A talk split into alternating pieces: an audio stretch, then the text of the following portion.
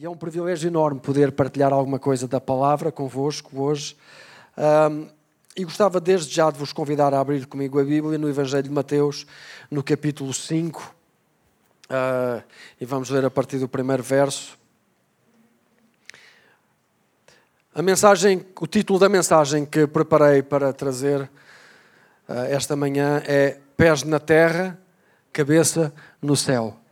Uh, há bocadinho enganei-me e disse pés na terra e cabeça no chão. Pronto, agora, agora, agora disse bem. Um, e vai, acho que vai ser simples de perceber o que é que eu quero dizer com isto à medida que formos avançando, lendo, pensando juntos. Uh, então nós vamos até Mateus, como disse, Mateus no capítulo 5, um, e convidava-vos a lermos juntos a partir do primeiro verso. É uma passagem muito conhecida, uh, da qual falamos muitas vezes, da qual eu acho que já falei aqui em tempos. Uh, mas para mim é uma daquelas passagens recorrentes, onde eu volto muitas vezes.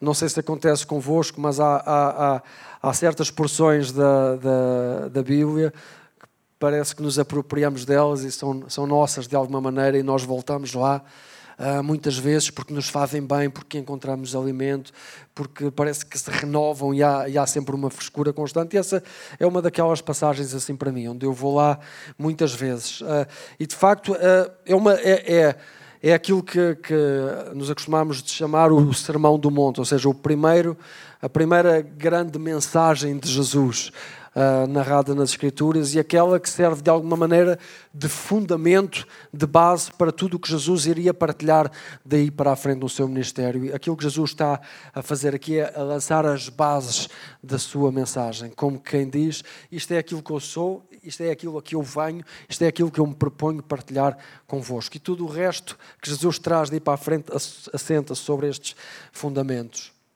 Uh, e isto é o princípio desse sermão, aquilo a que, a que chamamos as bem-aventuranças ou as beatitudes, há, há vários nomes. Uh, o título diz, curioso, a verdadeira felicidade. Depois de termos acabado de ouvir o pastor João partilhar o que partilhou, eu ainda não tinha ouvido, uh, mas como vos digo, é bom perceber que, que estamos em sintonia, que o Espírito de Deus está a querer falar alguma coisa conosco. Uh, então falamos acerca disto, da verdadeira felicidade. Uh, e vamos ver, vamos ver juntos a partir do verso 1. Diz assim: Ao ver a multidão, Jesus subiu ao monte. Sentou-se e os seus discípulos foram para junto dele. Jesus começou então a ensiná-los desta maneira: Felizes os que têm espírito de pobres, porque é deles o reino dos céus. Outras versões podem dizer bem-aventurados, mas o, nós já explicamos melhor o sentido disto. Felizes os que choram, porque Deus os consolará. Felizes os humildes, porque terão como herança a terra. Felizes os que têm fome e sede de ver cumprida a vontade de Deus, porque Deus os satisfará. Felizes os que usam de misericórdia para com os outros, porque Deus os tratará com misericórdia. Felizes os íntegros de coração, porque hão de ver a Deus. Felizes os que promovem a paz, porque Deus lhes chamará seus filhos.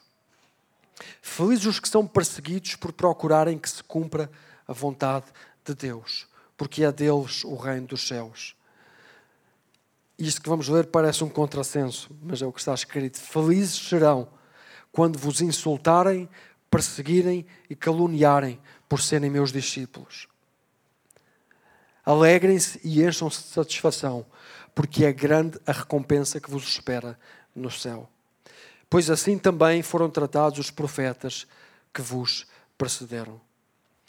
Senhor, queremos neste momento a deixar que a tua palavra nos edifique, nos transforme, nos faça mais semelhantes a ti. Oramos para que possas abrir o nosso entendimento. Oramos para que possas falar particularmente ao coração de cada um, da forma como cada um necessita de ouvir uh, nesta manhã. Uh, e que possas falar para além das uh, poucas capacidades de, de, quem fala agora aqui também no, no palco, Senhor. Que o teu Espírito possa falar ao coração de cada um. No nome de Jesus. Oramos, Paizinho. Amém. Então, esta expressão que se repete aqui muito, uh, felizes, uh, outras uh, versões mais antigas dizem bem-aventurados.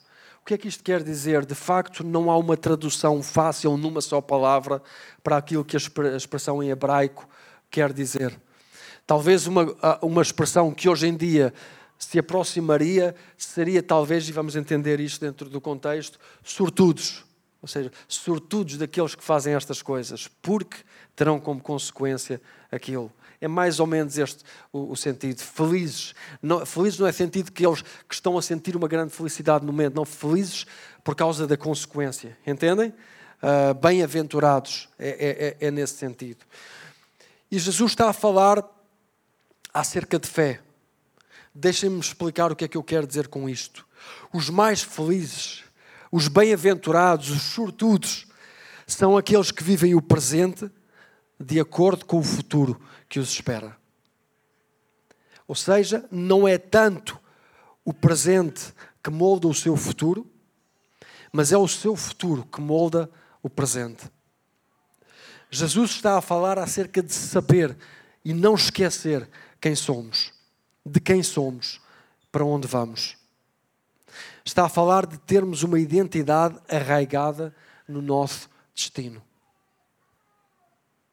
Um presente fundado no eterno.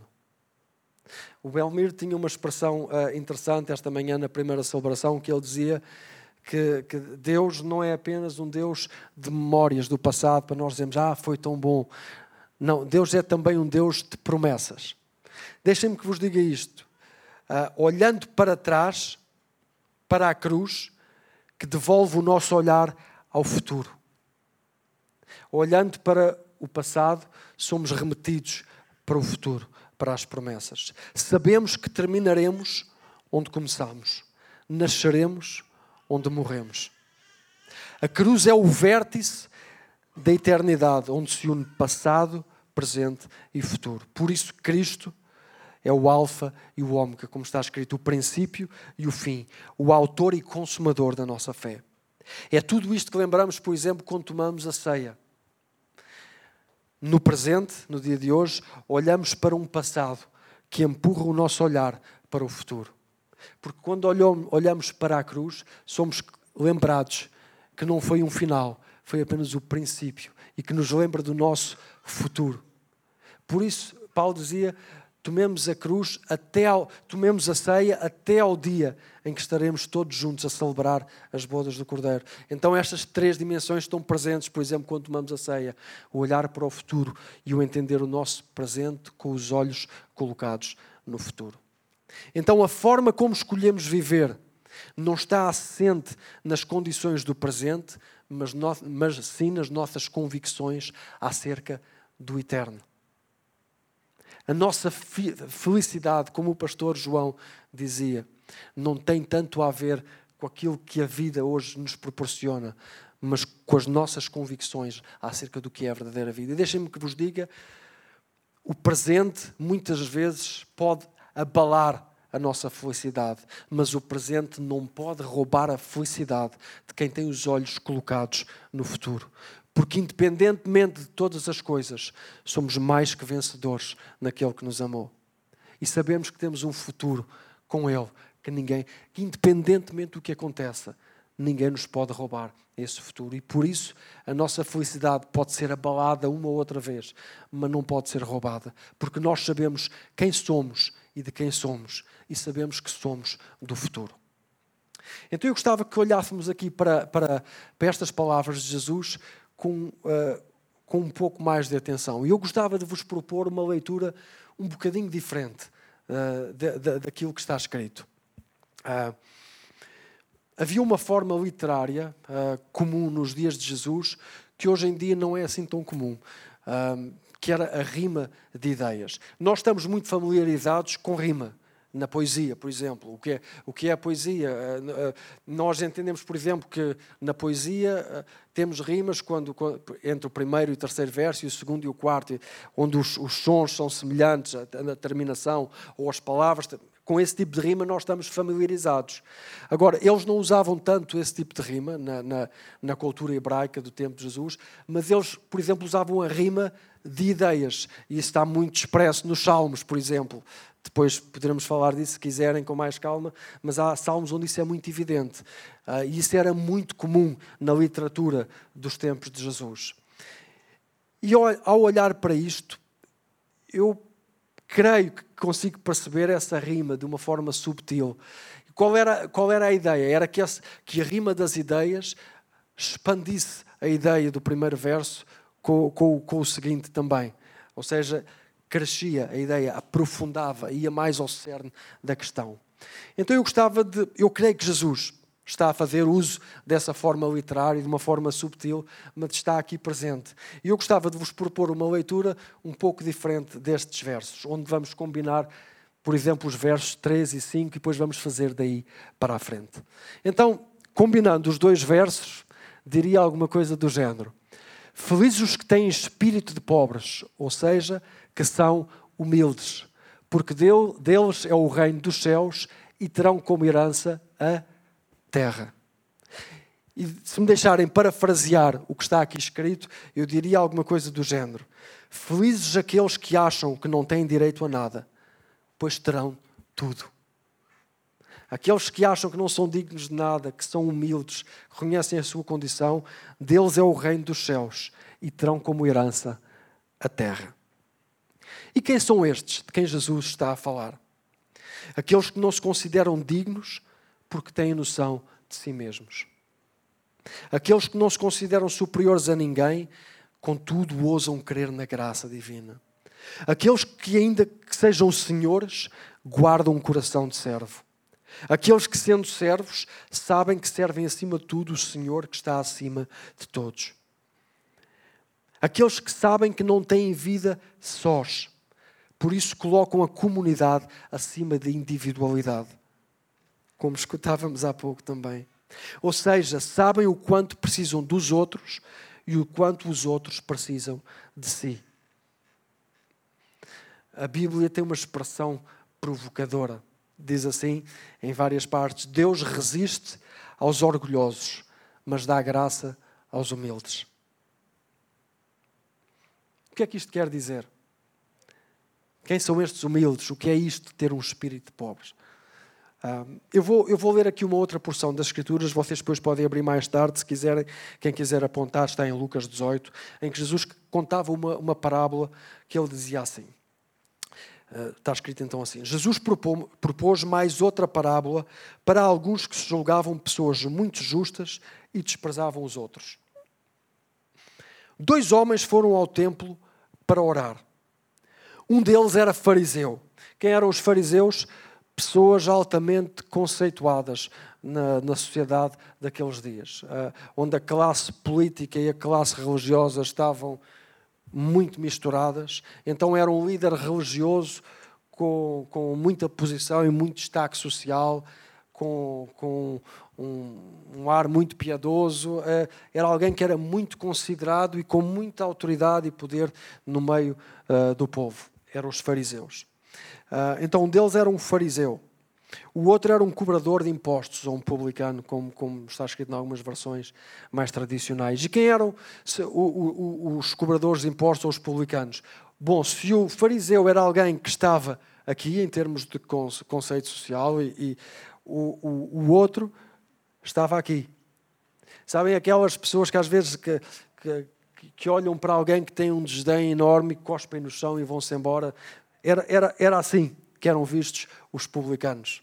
Eram vistos como traidores do povo, ah, porque cobravam impostos do seu próprio povo para dar à força invasora ao, ao, ao Império Romano. Então ninguém gostava deles. Percebem? Então Jesus está a trazer aqui o contraste entre duas pessoas, uma altamente conceituada e outra altamente desprezada. Alguém, por quem, eh, alguém para quem os outros olhavam com muito respeito e alguém para quem os outros olhavam com um desprezo enorme.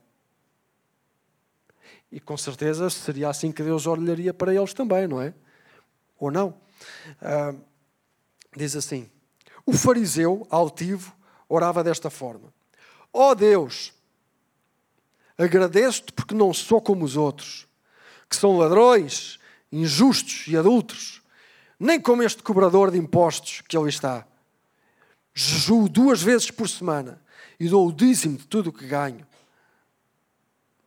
Mas o cobrador de impostos ficou à distância e nem sequer se atrevia a levantar os olhos para o céu. Apenas batia com a mão no peito e dizia: Oh meu Deus, tem compaixão de mim, que sou pecador. E Jesus concluiu: Afirmo-vos que o cobrador de impostos foi para a sua casa justificado aos olhos de Deus, ao contrário do fariseu. Pois todo aquele que se engrandece será humilhado, e todo aquele que se humilha será engrandecido. O que é que isto quer dizer, ter espírito de pobres? Acho que esta história ajuda-nos a explicar isso muito bem. Um, e faz-me lembrar de se esta era uma história uh, fictícia que Jesus estava a contar para ilustrar uma verdade, há outra bem real uh, que aconteceu com aqueles dois homens que foram crucificados ao lado de Jesus. Ambos condenados, ambos prestes a morrer, mas com uma atitude muito diferente um do outro. Vocês já conhecem essa história? Então tínhamos Jesus no meio, tinha um de um lado que dizia para Jesus: Oh Jesus, se tu és mesmo quem afirmas ser, olha, salva-te a ti mesmo e livra-nos a nós também daqui da cruz. Está bem, está. E o outro do outro lado dizia: Senhor, tem misericórdia de mim. Lembra-te de mim quando entras no teu reino. E Jesus virou-se para este e disse-lhe: Ainda hoje estaremos juntos no paraíso. Deus aborrece os orgulhosos e dá graça aos humildes. Ambos estavam na mesma condição. E, e, e tipifica muito bem, tanto o fariseu como o, o publicano, ambos são dignos da cruz. Todos nós. Percebem? Porque isto fala fala daqueles dois homens que nos representam a todos nós nas diferentes atitudes que podemos ter ao longo da vida. Uh, ambos mereciam a cruz e antes, ambos tinham a mesma condenação, mas, ambos, mas apenas um experimentou uma promessa diferente para a sua eternidade. Uh, e sabem esta, esta graça de Deus que alguns ousam receber? Deixem-me explicar porque é que alguns, porque é que Deus, o que é que isto quer dizer que Deus aborrece os orgulhosos e dá graça aos humildes. Eu creio, pessoalmente, que Deus não exclui ninguém mas algumas pessoas excluem-se a si mesmo de receber a graça de Deus. Porque quando Jesus morreu, morreu por quem? Por todos. Quando Jesus deu a sua vida, deu a sua vida por todos. Deus amou o mundo, todos, de tal maneira que deu o seu Filho único, unigênito, para que todo aquele que nele crer não morra, mas tenha o quê? Vida eterna, é disso que estamos a falar. Eternidade, uma eternidade. Só que é como, por exemplo, tá, estão duas pessoas a morrer afogadas e vai outra para ajudar, para estender a mão e ajuda. Há um que agarra na mão e diz obrigado e sai de lá, e há outro que diz não quero a tua ajuda. E vai morrer porquê? Porque ninguém o quis ajudar? Não, porque foi orgulhoso demais para aceitar ajuda. A graça de Deus é, é um presente na mão de Deus, um presente estendido, que uns escolhem receber e outros escolhem rejeitar. E Deus não força ninguém. Ah, mas é preciso este espírito de pobre para dizer: Eu não tenho em mim o que é preciso. Eu preciso de mais alguém. Eu não posso viver só. Eu preciso de Deus e eu preciso de família, eu preciso de comunidade. Eu não sou digno, mas tu me queres dar, eu recebo, Deus. É isto. Eu não mereço, mas obrigado, Senhor. E esses que se consideram indignos serão os herdeiros do céu e da terra têm um futuro. E eles são felizes. Eles são sortudos, porque têm mesmo a eternidade à sua espera. São filhos do Deus que é dono de todas as coisas. Vamos avançar. Versos 4 e 6. Ah, felizes os que choram. Isto parece um paradoxo, não é? Mas entendendo melhor o que esta expressão quer dizer, faz mais sentido. Felizes os que choram, porque têm sede e fome de ver cumprida a vontade de Deus, porque Deus os consolará e satisfará. Paulo dizia e escrevia que a vontade de Deus é boa, perfeita e agradável. Como dizia também o pastor João há pouco. Sabem, nem sempre temos essa noção, ah, principalmente por causa do nosso egoísmo nato, que nos desresponsabiliza e nos desensibiliza em relação ao outro e nos faz perder a noção do todo. Olha, sortudos dos que choram a injustiça, porque o seu coração ainda não está endurecido. Sortudos dos que estão gratos pela graça imerecida, porque isso lhes permite ter um coração que ainda sente, que ainda é empático, que não está desensibilizado. Esses verão um dia a justiça e se alegrarão com isso. Eu escutava online, porque não, não estive cá a semana passada, estava a partilhar a palavra na igreja em Peniche, e, mas escutei durante a semana uh, o Paulo, uh, e foi fantástico o que ele partilhou, e ele falou acerca disto de uma forma tão intensa. E eu fiquei uh, estupefacto com, com aquilo que ele disse, quando ele disse que já morreram 20 mil pessoas nos, nos anos recentes a tentar atravessar o Mediterrâneo para fugir da guerra e da miséria nos seus países. Como não sentir isto?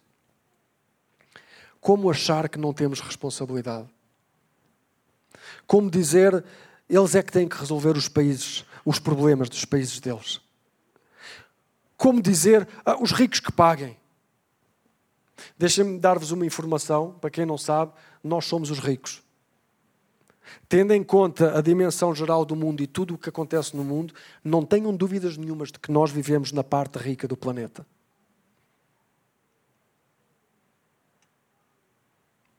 Basta investigar como é que se vive na China rural, ou numa série de países em África, ou como é que se vive no interior da Índia, para nós percebermos que nós não fazemos a mínima ideia do que é que é miséria e pobreza.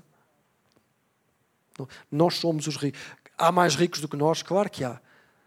Mas não tenham dúvidas que, tendo em conta a dimensão geral do planeta, nós fazemos parte do grupo dos ricos e nem temos noção disso.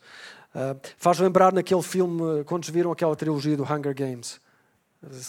Aqueles, aqueles privilegiados que viviam na capital numa, numa, num luxo e nem tinham noção disso comparado com a, com a miséria toda que se via à volta. E nós olhamos para eles com desdém e não percebemos que, eles representam-nos a nós. É mesmo verdade. Ou aquele filme, não sei se viram, já antigo, do Matt Damon, o Elysium, que é uma miséria enorme da Terra e os privilegiados que viviam lá numa base. Eu gosto muito de ficção científica.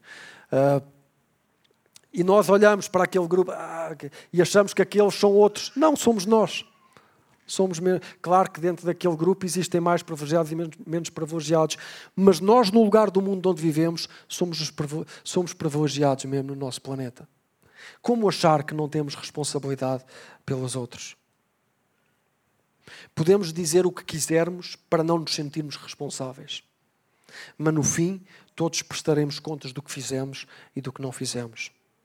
E eu, eu, eu falo nisto e imediatamente me lembro daquela expressão de Jesus quando dizia: O que fizeram a um destes pequeninos, a mim o fizeram. Sabem qual é a verdadeira religião? Nós podemos ter montes de rituais e cantar muito e ouvir muitas pregações, podemos dar o dízimo como aquele, como aquele, como aquele fariseu e fazer orações muito bonitas, mas sabem qual é a verdadeira religião? Como Paulo escrevia? Tomar conta das viúvas, tomar conta dos pobres, que eram, que eram os necessitados, os desfavorecidos, os desprotegidos na sociedade em que ele vivia. Jesus dizia: Olha, a forma como tratam os pobres e os desfavorecidos e os desprotegidos é a forma como me tratam a mim. E isto faz-me tremer. Porque eu tenho consciência que não faço o suficiente.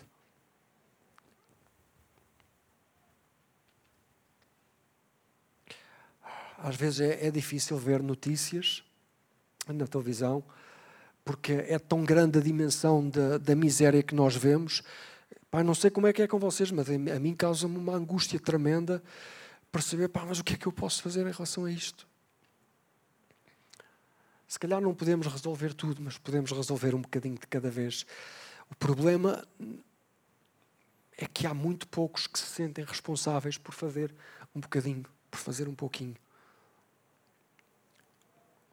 Mas um dia Jesus vai dizer: Olha, quando deram um abrigo a estas pessoas, deram um abrigo a mim. Quando deram de comer estes pequeninos, foi a mim que o fizeram. Quando visitaram estes miseráveis na prisão, foi a mim que visitaram. E sempre que escolhemos não o fazer, é a Cristo que escolhemos não o fazer. Porque Cristo vem até nós na forma dos mais pequenos, na forma dos mais desprotegidos. Eu oro para que a nossa igreja seja uma igreja que sente, que se move e que não se desresponsabilize e que não diga, não tenho nada a ver com isso.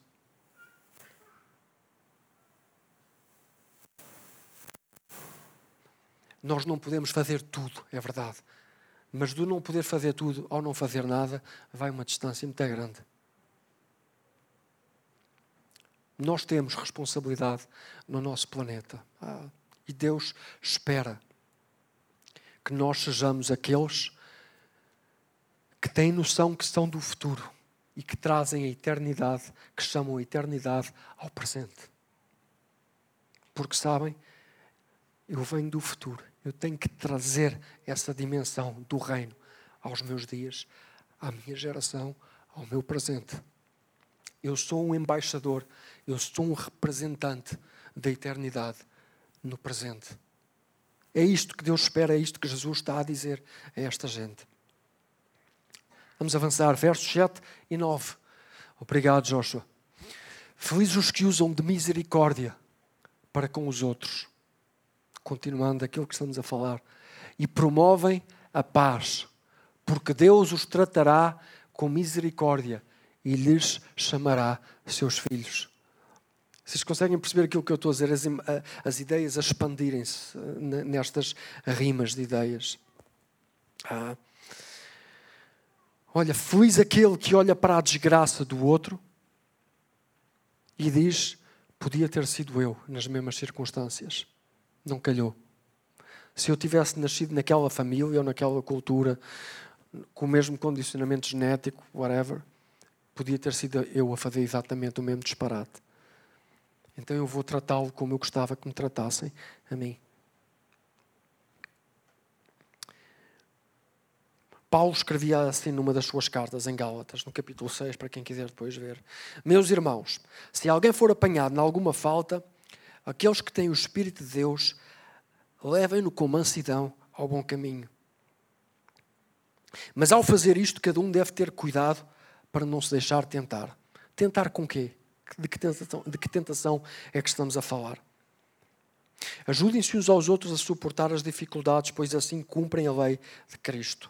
Se alguém julga ser alguma coisa quando não é nada, é esta a tentação. Engana-se a si mesmo. Cada um deve julgar as suas ações. E se, ter, e se tiver motivo de orgulho, que seja apenas consigo mesmo, sem se comparar com os outros, pois cada um tem as suas próprias dificuldades para suportar. Qual é a tentação? É nós olharmos para aquele que caiu e acharmos: eu sou melhor porque eu estou de pé. Aquele que está de pé, como está escrito, cuide não caia. Porque somos todos feitos da mesma massa. E hoje precisamos de estender a mão para alguém que caiu. Amanhã, se calhar, precisamos nós que alguém estenda uma mão para nós. E, e nós temos um.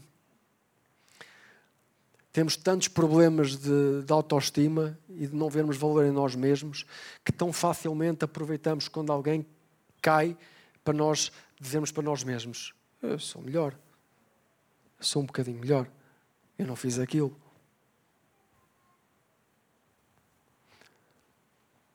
Não. Nós somos todos igualmente miseráveis, igualmente carentes da cruz, igualmente carentes do amor e do perdão de Deus. Jesus, quando, uh, quando os discípulos uh, lhe pediram, uh, Senhor, ensina-nos a orar. Jesus deu-lhe deu uma oração modelo, que mais do que uma coisa para ser repetida, era um, era, era um, um manual de como nos devemos aproximar de Deus, de como, de como devemos, qual, qual é a nossa postura, a nossa atitude diante dele. Ah, não que haja algum mal em repetir a oração, às vezes faz sentido, mas é mais do que isso. Mas um dos pontos da oração era perdoa-nos as nossas ofensas, como nós perdoamos aos que nos ofenderam. E Jesus termina a oração e Jesus faz um único comentário à oração que ensinou. E havia uma série de pontos, né? Pai nosso que estás nos céus, por aí afora. Mas Jesus faz uma, um, um comentário a um dos pontos. Apenas a um. Sabem qual é? É este precisamente. E Jesus diz: De facto, se perdoarem aos outros as suas ofensas, o vosso Pai Celestial também vos perdoará. Mas se não perdoarem aos outros, o vosso Pai também não vos perdoará. Os promotores da paz são os humildes, misericordiosos, que com empatia olham para o fraco e se veem a si mesmos. E dizem: O meu irmão caiu, eu caí. Se o meu irmão falhou, eu falhei. Se o meu irmão está a sofrer, eu estou a sofrer, porque eu e ele somos um. Se o meu irmão me ofendeu, Paulo dizia assim: naquilo que depender de vocês, tenham paz com todos. Se não houver paz entre ti e alguém, que isso não seja escolha tua, que isso seja escolha do outro. E eu sei, há processos de cura, há processos de perdão, e às vezes as coisas não acontecem num dia, de um dia para o outro. Mas que haja este entendimento em nós, que os outros são feitos da mesma massa que nós. E que Ninguém nos diz que na mesma situação e com os mesmos condicionamentos nós não teríamos exatamente a mesma atitude. Que haja em nós este coração de paz, este coração que deseja a paz, mesmo quando ela não aparenta ser possível. Deus, tendo todas as razões para nos condenar a nós, escolheu Ele mesmo fazer o caminho para a paz. Escolheu Ele mesmo vir ao nosso encontro fazer-se como um de nós, suportar a cruz, suportar a vergonha da cruz. Porquê? Porque ele disse: Eu quero estar em paz com eles. E se eles não conseguem fazer paz, eu vou fazer paz. E que nós possamos seguir esse exemplo e sejamos promotores da paz, não deixando de falar a verdade, não deixando de dizer o que tem que ser dito, mas não deixando nunca no nosso interior de desejar a paz, não desistindo dos irmãos, não desistindo do amor. E é doloroso, isto custa. Mas precisamos de deixar que se desenvolva em nós este coração eterno de amor. Versos 8 e 10. Vamos avançar. Estamos a chegar ao final. Ah, felizes os íntegros de coração que são perseguidos por procurarem que se cumpra a vontade de Deus, porque é um dever a Deus. Deles é o reino dos céus e grande é a recompensa que os espera. Estamos a falar daqueles que permanecem fiéis até ao fim. Aqueles que não comprometem as suas convicções de modo a terem a sua vida facilitada. Aqueles que não deixam de dizer a verdade e fazer o bem por medo das consequências ou do julgamento. Aqueles que sabem que são do futuro, que não são de agora e que, mesmo que sofram agora, sabem de onde são, sabem que são representantes, sabem que são embaixadores. E a única forma de nós guardarmos isto e não perdermos isto é não deixar de olhar para a cruz e deixar que a cruz empurre o nosso olhar para o futuro. Não podemos deixar de olhar para a frente. É, é como conduzir.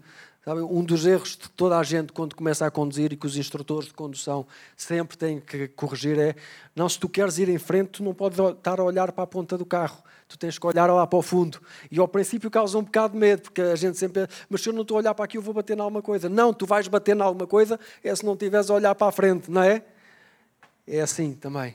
Uh, nós, para guardarmos este coração e mantermos um curso uh, reto e em frente, nós precisamos ter os nossos olhos no futuro. Não podemos esquecer de onde somos, de quem somos. E a nossa natureza é de lá. E, nós, e a nossa chamada é trazê-la para cá. É isto mesmo. Um, e por vezes isso implica que não sejamos compreendidos. Porque o nosso mundo não funciona assim. No reino de Deus, o mais pequeno é o que serve todos. Digam-me lá que sentido é que isto faz no mundo em que a gente vive. Zero. Zero. Mas isto é o centro, o core, esta expressão agora, o núcleo, o, o tutano da mensagem de Jesus, daquilo que Jesus está a querer transmitir. É isto. Jesus, tudo o que Jesus diz daqui para a frente assenta-se sobre esta verdade. Nós precisamos de trazer o futuro para o presente, o eterno para o instante, para, o, para as circunstâncias presentes. Um, e Jesus explica isso muito bem com o que diz a seguir. Uh, se ainda tiverem a Bíblia aberta, podemos ler a partir do verso 13. Diz assim: Vocês são o sal do mundo. Mas se o sal perder as suas qualidades, poderá novamente salgar? Já não presta para nada, senão para se deitar fora e ser pisado por quem passa. Vocês são a luz do mundo. Uma, situado, uma, cidade situada no alto de um monte não se pode esconder. Também não se acende um candeeiro para o pôr debaixo da caixa ou debaixo da mesa. Pelo contrário, põe-se, mas é num lugar alto que ilumine bem todos os que estiverem na casa. Do mesmo modo, façam brilhar a vossa luz diante de toda a gente, para que vejam as vossas boas obras e deem louvores ao vosso Pai que está nos céus. Para que vejam as vossas boas obras. Digam lá comigo, para que vejam as nossas boas obras. É isso, é a respeito de nós. E deem louvores ao nosso Pai que está nos céus. Esta é a nossa chamada, materializar o coração de Deus, materializar o amor, materializar o eterno. Chamar o futuro ao presente. Entendem o que estamos a falar? Jesus dizia que o maior testemunho de que Deus está conosco, como é que ele dizia aos discípulos? O mundo saberá que eu estou entre vós pela forma como vocês se amarem uns aos outros. Estamos a falar disto, de fé, de amor, da materialização na vida prática do coração de Deus. Na paz, na misericórdia, na humildade, tudo expressões do amor. Em que nós olhamos uns para os outros e dizemos: Tu e eu somos um. Quando tu vences, eu venço. Quando tu sofres, eu sofro.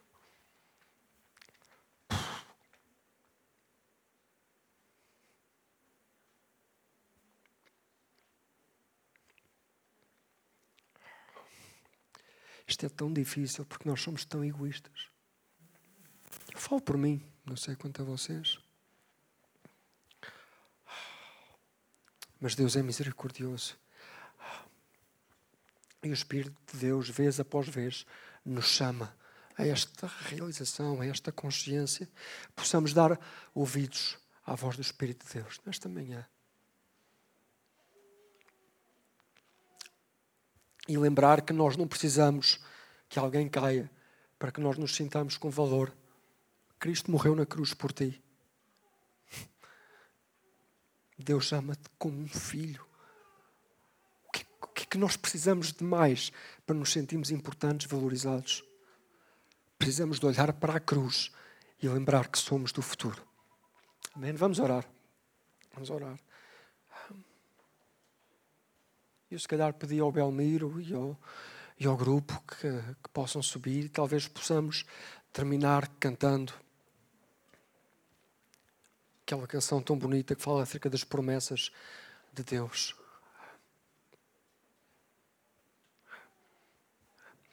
Senhor, queremos dar lugar à voz do Teu Espírito. Não queremos deixar que se endureça o nosso coração não queremos ficar insensíveis às necessidades do mundo que nos rodeia, perto e longe. Oramos para que nos possas dar o teu olhar, o teu sentir, e que enquanto comunidade, cada vez mais possamos expressar a tua natureza e quem tu és. Oramos para que possas fazer crescer em nós este coração humilde, este coração de pobre, este coração misericordioso, este coração pacífico, este coração generoso.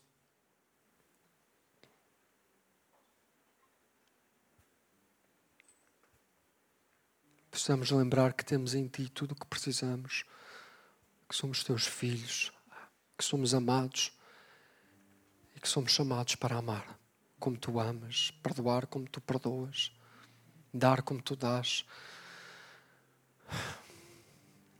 Amém.